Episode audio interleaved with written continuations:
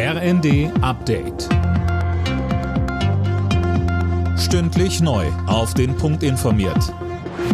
Ich bin André Glatzel. Guten Tag.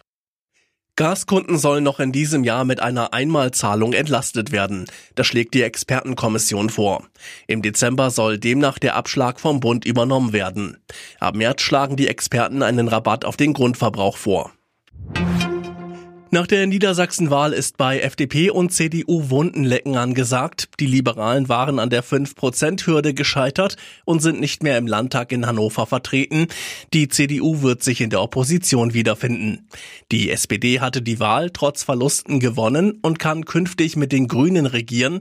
Laut Ministerpräsident Weil war die Angst der Bürger vor steigenden Preisen das wichtigste Wahlkampfthema. Vor diesem Hintergrund nehme ich das Ergebnis gestern nicht als Selbstverständlichkeit Öffentlichkeit, sondern als Vertrauensbeweis und auch als Vertrauensvorschuss, der erst noch eingelöst werden muss.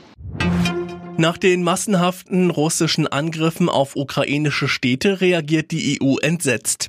Am Morgen hatte Russland Dutzende Raketen auf Ziele fernab der Front abgefeuert.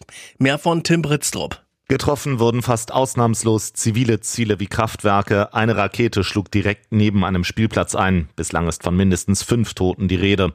Polens Außenminister Rau spricht von einem Akt der Barbarei und Kriegsverbrechen. Ähnlich hat sich auch der EU-Außenbeauftragte Borrell geäußert.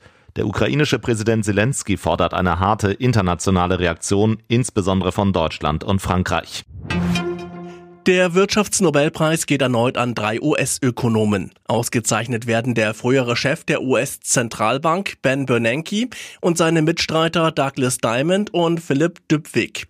Den Preis gibt es für ihre Forschung über Banken und Finanzkrisen. Alle Nachrichten auf rnd.de